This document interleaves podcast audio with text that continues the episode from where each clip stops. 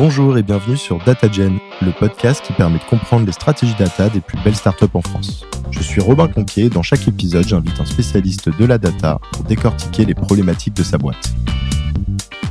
Et on fournit, à côté d'une solution de dashboarding, des notebooks spécialisés pour l'analytics. Les notebooks, ça fait longtemps que ça existe en data science par exemple, mais on vient apporter plein de choses pour que les data analystes puissent répondre très vite à des questions business. Et c'est ça qu'on apporte. Comment répondre très rapidement à une question business pour, euh, pour des data analystes tous les jours, je passe mon temps à dire euh, non, il faut prendre des décisions basées sur la data. En fait, j'ai pas pas de data pour prendre ma décision. Du coup, c'est un peu contradictoire avoir cette foi genre inconditionnelle dans ce qu'on fait, dans l'équipe, pour essayer de déplacer des montagnes et, d'avancer. Avant de débuter, j'ai un petit service à vous demander. Pour celles et ceux qui ne l'ont pas encore fait, ce serait génial si vous pouviez mettre 5 étoiles et un petit commentaire sur Apple Podcast. Il vous faut juste un Mac ou un iPhone. C'est ce qui m'aide le plus à faire connaître DataGen et donc à attirer des invités exceptionnels.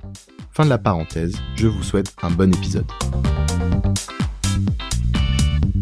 Alors aujourd'hui, je reçois Thibaut Colette, le CEO et cofondateur de Uspray, la startup qui propose un notebook pour les data analystes. Lancé en 2019, ils ont déjà de très beaux clients comme Encore Store, Malte ou Doctrine.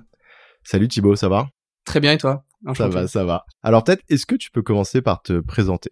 Euh, Ouais, bien sûr. Euh, donc euh, Thibaut, 30 ans, ça fait euh, ça fait un peu moins de deux ans maintenant que, que je monte Uspray. Avant ça, j'ai fait pas mal de produits euh, j'étais PM sur euh, l'application mobile chez WeSings. WeSings, c'est des objets connectés pour la santé. Balance, tensiomètre, montre. Et du coup, mon job, c'était euh, quelles données on affiche à ses utilisateurs, et notamment dans le but de comment on les aide à atteindre leurs objectifs, que ce soit de perte de poids, de maintien de poids, de fréquence de prise de mesure de tension. J'ai fait ça pendant trois ans et demi à peu près. S'est fait racheter, expérience un peu un peu difficile en interne. Et ensuite, j'ai rejoint une toute petite euh, startup BI. Je suis parti à San Francisco. Et le but, c'était euh, dans Teams ou dans Slack, être capable de répondre à des questions data simples. Combien j'ai eu d'utilisateurs le mois dernier en Espagne? Et notre but, c'était de dire, on est capable de répondre à ça très vite. On comprenait en NLP ce que ça voulait dire, on convertissait en SQL et on rendait le résultat. Long story short, je pense que ça fait partie des pires moyens d'accéder à de la data. Euh, néanmoins, bonne expérience et, et, du coup, du coup, voilà. Ok, donc maintenant, Spray, est-ce que tu peux euh, justement nous expliquer ce que propose Spray, le produit? Ouais, bien sûr.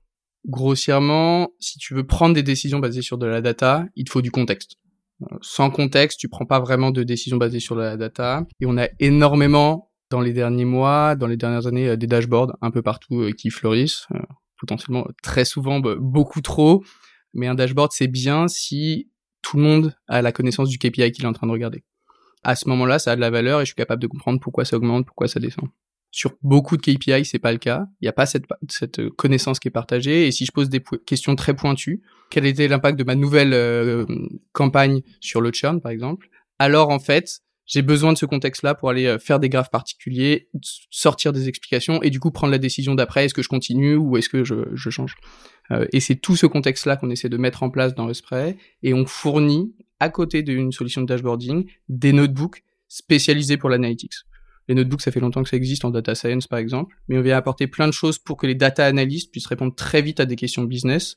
Et c'est ça qu'on apporte. Comment répondre très rapidement à une question business pour, euh, pour des data analystes Peut-être en, deux mots, effectivement, pour mm. ceux qui ne seraient pas familiers avec le terme notebook. Comment tu, tu le traduirais le notebook? C'est un petit peu le, le Word des, des développeurs? Ouais, exactement.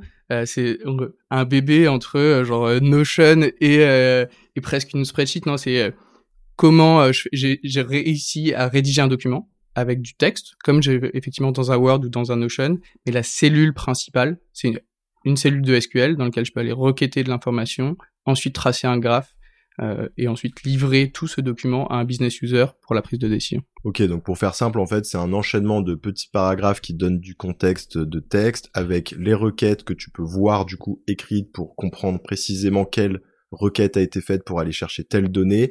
En dessous, peut-être bah, le, le camembert qui a été constitué euh, grâce à cette requête, un peu de texte pour réexpliquer, et c'est comme ça un enchaînement. C'est exactement ça. Et du coup, tu as le flot de pensée d'un analyste comment il est arrivé à cette conclusion, qui du coup euh, back le truc, et deux choses très importantes que, qui nous permettent euh, dans les notebooks d'améliorer l'expérience d'un data analyst, d'améliorer la culture data dans une boîte.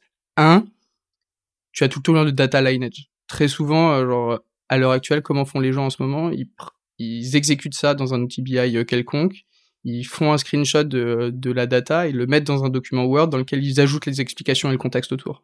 En fait, en faisant ça, t'as cassé le data lineage, potentiellement tu t'es trompé sur ta requête et la personne qui te relie peut pas te dire ah tu t'es trompé dans le screenshot, en fait c'était pas exactement ça. Premier point. Et deuxièmement, on permet un vrai truc qui est dans six mois si tu reviens au même endroit, t'as le SQL qui t'a permis d'accéder à la data, les conclusions, et du coup si tu veux retravailler sur un sujet qui est proche de churn, de de d'analyse d'impact, whatever, bah en fait tu repars pas de zéro. Et ça c'est un vrai plus dans la création d'une culture où à chaque fois tu sais pas ah, en fait je repars de zéro. Tu peux réutiliser soit ton propre travail en disant ah, ça je me rappelle j'ai fait ça et tout. Mais aussi un junior qui rentre dans l'équipe va prendre le, travail de quelqu'un de senior et de dire ah il a d'abord travaillé sur ça puis sur ça. Ok je vais refaire la même chose dans mon analyse. Et c'est ça qu'on essaie de pousser absolument dans les boîtes. Et pareil pour, euh, expliquer le data lineage en fait c'est un peu cette capacité à, à identifier euh, comment un graphe par exemple a été construit ou comment un KPI a été constitué, vraiment en ayant la requête sous les yeux, ce qui permet d'être sûr qu'on va pas par exemple euh, comme tu dis, enfin que, que la personne s'est pas trompée si tu es en train de relire l'élément, ou même quand tu la réutilises, bah, de repartir exactement sur la même formule et pas d'en faire une différente qui introduit ensuite des gaps, des écarts et là. Ouais, c'est exactement ça. et grossièrement, il y a une partie métadata dans le data lineage, quoi, c'est euh, la metadata autour de la construction de, euh, de la donnée. Et donc euh, sur une query particulière, ça peut être qui l'a exécuté, quand, très simplement, mais ensuite tu peux remonter euh, tout le data pipeline et de euh, quelle a été la transformation qui a été faite, quelle la, la description associée, mais aussi du coup tous les changements qu'il y a eu dans le passé et quelle est la source initiale. Et le data lineage, c'est cette explication de si tu vois ce résultat là maintenant, bah en fait ça a passé toute cette chaîne, toutes ces transformations là, voilà les explications, et c'est ça la source initiale de la donnée. Et euh, en termes de marché, euh, du coup, c'est vachement intéressant. Donc, ça fait deux ans, tu nous as dit que vous bossez sur ce produit. Est-ce que tu peux nous dire un peu justement quelle a été la réaction du marché? Enfin, quelles sont euh, peut-être entre guillemets vos performances business, le nombre d'utilisateurs, de, de, clients, où vous en êtes? Je sais pas si c'est une startup qui a demandé par exemple des levées de fonds pour se financer ou si si plutôt vous êtes dans un modèle euh, bootstrapping qui est très en vogue en ce moment. Enfin voilà, est-ce que tu peux nous en dire un peu plus sur tout ça? Ouais, bien sûr. Du coup, dans l'expérience et, sur ces deux ans, quoi, il y a eu, euh, il y a eu des hauts et des bas. On avait commencé avec un premier produit euh, qui était un peu un produit de de rebond post, genre l'expérience professionnelle qu'on avait eue avec mon associé, qui a pas forcément très bien marché, mais qui nous a permis de parler avec énormément d'analystes et d'ajouter une deuxième partie. Euh, très forte qui était ah il manque ce contexte etc et, on l'a trouvé dans ce premier échec quoi. Donc en fait euh, un échec mais qui nous a permis de d'en savoir plus. Et là effectivement euh, depuis un an absolument concentré sur cette partie analytics notebook et comment on aide des personnes à répondre vite à des questions. Et effectivement on, on a réussi et on travaille avec de belles boîtes ici à Paris. Donc on, on, a cité Encore Store Malte euh, il y a aussi euh, GoJob, LaserUp, donc euh, même des boîtes Allemagne et, un peu ailleurs. Grossièrement, le, profil de, des boîtes, c'est des équipes data qui ont du dashboarding mais qui essaient de continuer à se professionnaliser, de, de se poser la question de quel est mon impact sur, le reste de la boîte et comment je fais pour aider à répondre à des questions plus complexes au-delà du self-serve où c'est les business users dans leur coin qui répondent aux questions. Mais de plus en plus, on voit aussi des toutes petites boîtes donc des équipes, des, solo teams de, data analystes ou des personnes qui sont euh, qui sont deux, euh, se poser la question aussi de euh, comment je fais pour accumuler ma connaissance, la stocker là où pour le moment c'est potentiellement découpé en plusieurs outils. Un côté j'ai des requêtes SQL, de l'autre j'ai des graphes, etc. Et comment on ramène ça à un seul et même endroit pour construire une base de connaissances. Pardon, j'ai pas répondu sur la partie bootstrapping versus fundraising. À ce stade, on est plutôt rentré dans, dans la partie fundraising. La réponse est euh, on a eu besoin, et, je pense en data en général, un besoin quand même de construire un produit euh, qui a une enveloppe euh, assez forte, qui touche un scope qui est compliqué à mettre en place. Il y a des modèles open source sur lesquels on aurait pu aller. Les premiers clients qu'on a eu, genre, nous demandaient des choses très vite, et finalement on est plutôt rentré dans ce monde fundraising. Est-ce qu'on va y rester? Est-ce que genre assez vite on peut retomber à l'équilibre? Ça fait partie des questions qui sont ouvertes chez nous quoi. Quelle est la plus grosse difficulté que vous avez rencontrée en tant qu'entrepreneur euh, dans la data? Dans la data spécifiquement, c'est euh, le fait ce que je dis et pas ce que je fais, grossièrement, en fait, si t'entreprends, t'as très peu de data sur laquelle t'appuyer pour prendre des décisions. Alors que tous les jours, je passe mon temps à dire non, il faut prendre des décisions basées sur la data. En fait, j'ai pas de, j'ai pas de data pour prendre ma décision. Du coup, c'est un peu contradictoire, mais du coup, ça fait partie des, des premiers, des choses compliquées, je pense, en étant entrepreneur dans la data. Pareil, tu veux dire ah euh, on va tester avec un data warehouse, mais en fait au début t'as pas de data warehouse perso, donc tu essaies de faire ton propre data warehouse, mais il y a quasi pas de data dedans. Enfin, il y, a quand même un côté euh, un petit peu difficile là-dessus. Le deuxième, c'est euh, pour avoir des bêta testeurs, c'est difficile. Il y a des vraies contraintes. Un, légales. Comment on rentre dans des entreprises et comment on rentre dans un workflow qui potentiellement est compliqué, qui a des gros volumes de données et donc du coup il faut une qualité qui est suffisante c'est pas comme euh, lancer un produit B2C et je peux tester euh, sur quelques utilisateurs. Je pense qu'il y a une vraie difficulté autour de ça pour lancer un bon produit en data. Et ensuite, euh, un peu plus largement sur monter une boîte, je pense c'est un, côté un peu solo au début où tu es toi-même mon associé et moi et puis après tu grossis. Mais quand tu as l'habitude de travailler dans une grosse boîte, je pense que ça, fait partie des, des, des, choses qui sont particulières, difficiles quand tu, quand tu montes ta boîte. Est-ce qu'il y a des spécificités liées au marché français selon toi qui expliquent pourquoi encore peu de startups émergent euh, sur ce secteur versus aux US Bien sûr, on a déjà quand même des, belles boîtes comme OVH, euh, Dataiku, euh, Talend et, j'en oublie sûrement plein.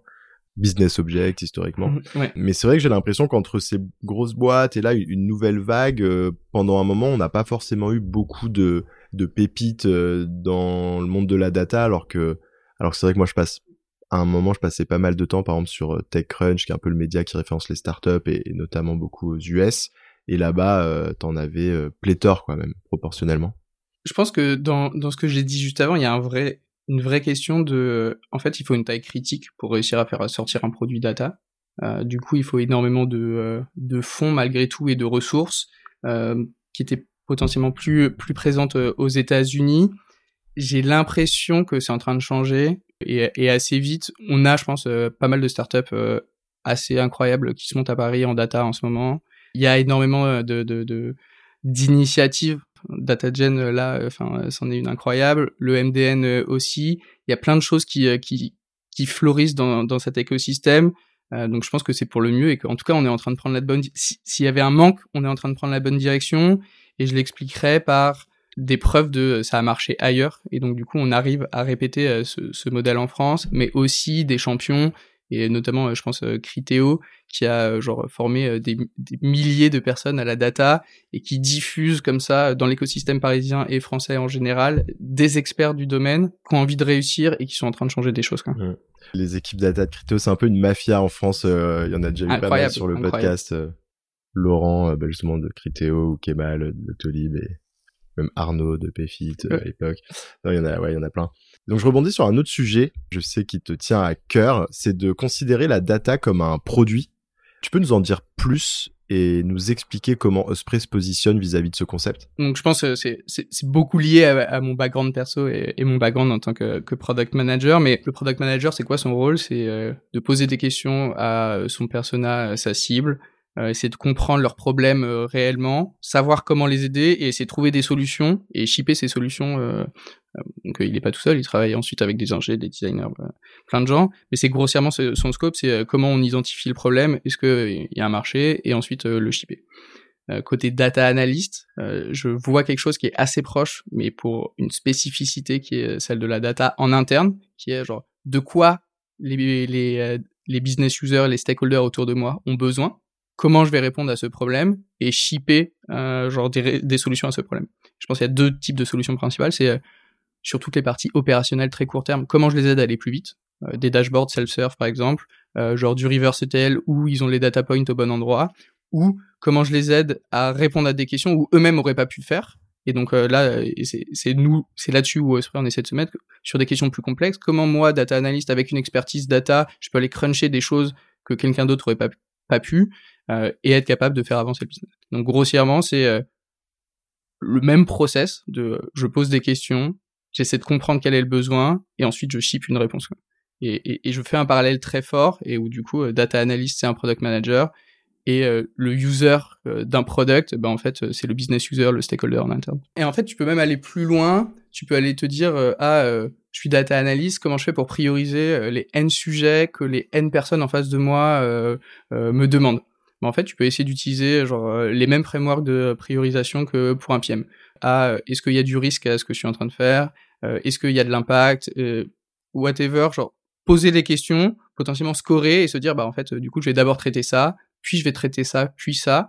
Euh, et vraiment avoir une approche de roadmap ensuite, et du coup une approche très produit de qu'est-ce qui va se passer, de qui j'ai besoin, euh, qui sont les personnes de, que je dois faire rentrer potentiellement, est-ce que je dois faire de la communication en interne pour vendre mon propre produit, pour que les gens viennent utiliser mon dashboard, enfin plein de choses qui en final euh, je trouve sont très très proches d'un scope de product manager. Ouais, et puis là, effectivement, on en parle à un niveau data analyse, mais tu peux l'élargir au niveau de toute une, une équipe data, parce que finalement, tu retrouves ensuite les mêmes problèmes fait les mêmes problèmes euh, qu'une euh, qu'une usine qui délivre des produits euh, si tu remontes la chaîne et c'est rigolo parce que c'est un exemple que prenait Virginie dans l'épisode avec Jelly Smack qui est sorti juste la semaine dernière, ouais. où elle, elle, elle prenait l'image, elle comparait la data à une paire de chaussures. Mais pas forcément, tu vois, pas pour parler des, des axes que toi t'as abordé, mais plus pour partir de l'axe de qualité. Elle disait, bah voilà, quand tu dévis une chaussure, t'as envie qu'elle soit confortable, qu'elle soit euh, de, qualité, que qu'elle te permette de marcher, et si etc. Elle, et si elle est trop grande, bah c'est bien pour les autres, mais c'est toi tu t'en fous, ça, ça, t'intéresse pas quoi. Tu vois, genre vraiment sur euh, sur certains exemples concrets, ça, qu'est-ce que ça veut dire? Ça veut dire euh, ah sur des métriques bien particulières, sur des KPI bien particulières bah en fait, je suis responsable, moi, en tant que data analyst, de formaliser la définition d'une métrique, m'assurer que tout le monde dans la boîte utilise la même métrique, parce que sinon, bah en fait, c'est pas comparable. D'une réunion à l'autre, d'une décision à l'autre, bah chacun va faire sa petite tambouille, et en fait, du coup, on aura des résultats qui sont faux, avec euh, euh, du coup s'assurer et construire vraiment un produit autour des métriques, et ensuite, euh, c'est bah sur une analyse, je sais pas, d'AB test par exemple, bah templatiser des rapports d'analyse pour s'assurer que d'une fois à l'autre, euh, ce soit les mêmes résultats, les mêmes décisions. Et donc, euh, cette templatisation, en fait, qu'est-ce que c'est? C'est de la, un produit que le data analyst met à disposition de ses équipes. Mmh. Et du coup, si on en revient euh, à Spray, donc votre produit, quels sont les mmh, un peu les, les retours que tu as des data analysts en termes d'expérience dans l'usage de ton produit? Il y a un biais très fort, c'est qu'on leur promet aussi qu'ils vont travailler sur pouvoir faire des analyses. quand tu parles à beaucoup de data analystes, très souvent être derrière un dashboard et, et shipper du dashboard, c'est pas forcément la partie du job qui euh, genre leur plaît le plus. Et dans les choix qu'on leur propose, c'est de dire bah travaille très fortement sur les dashboards, productifie genre euh, le, Pareto les 80%, et ensuite passe du temps à avoir des analyses à impact. Et nous, on t'aide à aller plus vite sur ces analyses à impact. on leur donne l'outil pour pouvoir le faire et le faire mieux, plus vite. Et c'est ça qu'ils viennent chercher. Et il y a ce biais de euh, genre ah on promet que tu vas passer du temps sur des choses intéressantes plutôt que sur euh, simplement euh, faire des dashboards qui par moment peut euh, les limiter dans quel impact ils ont sur le business, leur jus de cerveau, à quoi il est utilisé. C'est une vraie partie de, de, de ce qu'on leur promet. Et on fait des choses très simples aussi que les business users à la fin adorent et que du coup ils font remonter le long de la chaîne et que les data analysts du coup aiment voir et aiment entendre dire de la part des business users c'est cool. C'est quelque chose très très bête, mais en haut de chaque notebook, on met une section euh, business goal et takeaways que tu peux pas bouger. Euh, elles sont tout le temps là, euh, au même endroit. Et en fait, ça permet de lire très vite un rapport et de dire quand est-ce que je l'ai fait, pourquoi, c'était quoi les résultats, et de pouvoir parcourir comme ça assez vite l'historique. Et, les business users aiment la clarté de, ce, de, de ces choses-là, et les data analysts du coup se disent en fait, si mes business users sont contents et j'ai eu de l'impact chez eux, alors c'est un outil que je dois utiliser. Mmh. Oui, ça templétise aussi d'une certaine manière la documentation des analyses. Ça, c'est un référentiel de lecture très fort euh, et, euh, et, potentiellement euh, j'ai un rapport d'AB test avec un business goal, un takeaways, je peux le dupliquer pour changer le test que je suis en train de faire. Pour autant, la lecture de la conclusion c'est la même, au même niveau, c'est comparable et du coup d'une semaine à l'autre, d'un mois à l'autre, je suis capable de dire ça marche, ça marche pas et de prendre ma décision. Il y a peut-être euh, des analystes qui nous écoutent, euh, tu vois, qui sont curieux de, de, découvrir ce produit ou de le tester. Enfin, je pense que ce serait vachement cool. Et puis, je suppose que tu es toujours preneur de, de retours et d'avoir du feedback euh, d'analyse de la, de la communauté. Donc, est-ce que tu proposes, par exemple, je sais pas moi, une version d'essai qui permet à des analystes de bah de, de, de se faire la main, peut-être de faire une analyse pour voir si, si ça leur est utile ou est-ce qu'il faut absolument que le produit soit implémenté au sein de l'entreprise auparavant? Euh, Non, on essaie de faire en sorte que ce soit le, plus simple possible, bien évidemment. Euh, du coup, et on a deux plans. On a un plan gratuit pour euh, des toutes petites équipes et un plan payant pour une partie collaboration et une partie en équipe un peu plus un peu plus grosse. Mais grossièrement, le, principe pour tester est super simple. Je, je, clique sur Sign Up. nous de l'autre côté, on propose deux choix soit de connecter sa base de données, soit on propose quelques bases de données de samples pour tester une analyse. Et ensuite, on ouvre un notebook et on commence à tester. Il y a des boîtes en moins de 5 minutes euh, ont déjà les accès, ont déjà testé. On a travaillé sur toute la partie sécurité pour que ce soit euh, genre facile aussi de leur côté de prendre, de, faire ce choix et de prendre la décision de, de, tester. Donc non, assez facile de tester et avec plaisir du coup euh, si des data analystes dans, dans l'audience veulent essayer, bien sûr avec Ok, trop cool. Bah écoute, on mettra le lien dans le dans la description et puis puis voilà, on, on verra si ça en intéresse certains. Thibaut, on arrive sur les dernières questions. Est-ce que tu as une recommandation de contenu à partager à nos auditeurs? Ouais, alors la première, j'aime beaucoup la newsletter euh, qui est faite par euh, Chartmogul, euh, donc qui donne plein de benchmarks SaaS, plein de plein de data sur et principalement sur B2B SaaS. Donc moi, ça m'intéresse en tant que, créateur d'entreprise, mais je pense que dans pas mal d'entreprises, en tant que data analyst et expert data, pour savoir comment ça se passe, comment les autres utilisent la data, je, je, la trouve assez intéressante. plus côté entrepreneuriat, de même test, qui est un livre absolument incroyable pour euh, essayer de déchiffrer ce que les premiers utilisateurs te disent sur ton produit. Et, le sous-jacent et, ce qu'ils disent c'est que en général ils te mentent. Et donc du coup il faut essayer de trouver euh, est-ce que ce qu'on te dit c'est vraiment vrai? Est-ce que les gens vont vraiment s'en servir? Ou est-ce qu'ils disent ça pour te faire plaisir? Et après euh, celui que j'ai beaucoup aimé aussi, c'est celui, la biographie de Jean-Baptiste Rudel de, de Critéo. On m'avait dit que c'était impossible, je crois, et, et où grossièrement, genre, un jour il dit, je vais au travail, je comprends pas pourquoi je retourne au travail je pose ma dème dans la journée parce que euh, j'ai envie de monter ma boîte. Personnellement, moi, ça a été le nudge qui, qui m'a fait euh, me lancer et, et, y aller, quoi. Donc, euh, donc aussi petit conseil si jamais il y en a qui sont sur une phase d'hésitation. Ouais, effectivement, il est excellent. Si je l'ai lu, je l'ai lu aussi. son histoire est assez incroyable. Qu'est-ce que tu aimes dans la data? Je suis quelqu'un de très rationnel.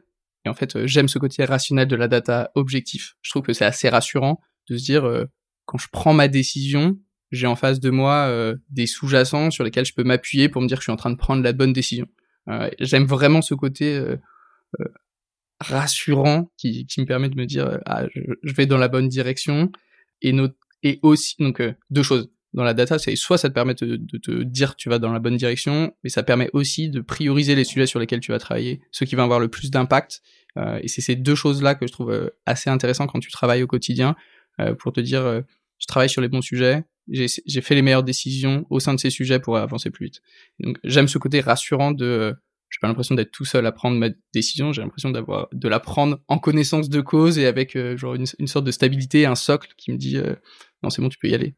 Qu'est-ce qui t'a le plus fait progresser? Je, je, sais pas si c'est cliché si euh, si je réponds les autres, j'ai l'impression de que c'est les c'est l'écosystème quand il y a du monde autour de moi, des compétences différentes autour de moi, j'ai l'impression que c'est le, moment où je m'épanouis le plus. C'est pour ça que je monte une boîte aussi, quoi, pour me dire, ah, au quotidien, je vais travailler avec euh, des gens en market, des gens en sales, euh, des gens en ops, euh, des gens en data. Euh, et c'est de ça dont j'essaie de, de m'inspirer, d'aller chercher les meilleures pratiques dans chacun des métiers, qui au final, euh, genre, soit sont différents, mais en fait, il y a plein de choses à aller chercher à gauche, à droite. Et je pense que, genre, d'accepter tout ça, d'essayer de lire et de comprendre comment eux fonctionnent, je pense que c'est assez euh, valorisant et épanouissant, et c'est ça qui fait progresser. Et enfin, quel est le meilleur conseil qu'on t'ait donné? Je, je sais pas exactement, euh, genre, euh, conseil, enfin, on te donne beaucoup de conseils quand t'es un entrepreneur, genre, ah, tu dois faire ça, tu dois pas faire ça, ça, ça marche pas, ça, ça marche. Et après, à chaque fois, tu essaies de le ramener à ton propre use case et tu te poses la question, est-ce que ça marche vraiment ou pas? Le, le truc, et c'est pas un conseil, mais c'est plutôt, je l'ai vu fonctionner, je vais essayer de l'appliquer au mieux euh, dans ma boîte. C'est, euh, je suis parti de chez WeSings au moment où c'était la période Nokia, mais euh, pendant ma période de préavis et juste avant de, de partir, Eric Rell, le, fondateur, est revenu. Euh, il est revenu avec des discours très forts sur la foi qu'il avait en l'équipe dans le marché, mais aussi et surtout dans l'équipe qui était là. Et c'est des choses qui m'ont un peu touché de à quel point il croyait genre en l'équipe, à quel point il croyait au projet, à tel point qu'il a décidé de racheter la boîte, de revenir et de relancer le projet et c'est pas un conseil, mais en tout cas, j'essaie d'appliquer ça au, quotidien, quoi. Avoir cette foi, genre, inconditionnelle dans ce qu'on fait, dans l'équipe, pour essayer de déplacer des montagnes et, d'avancer, quoi. Bah écoute Thibaut, merci beaucoup pour ce partage. Avec, euh, avec plaisir, très, très sympa. Et à bientôt. Ouais, à, à très vite. Merci d'avoir écouté cet épisode. Avant de conclure, j'ai un petit service à vous demander. Si ce n'est pas déjà fait, est-ce que vous pourriez mettre 5 étoiles et un petit commentaire sur Apple Podcast? C'est ce qui m'aide le plus à faire connaître DataGen et donc à attirer des invités exceptionnels. Merci et à bientôt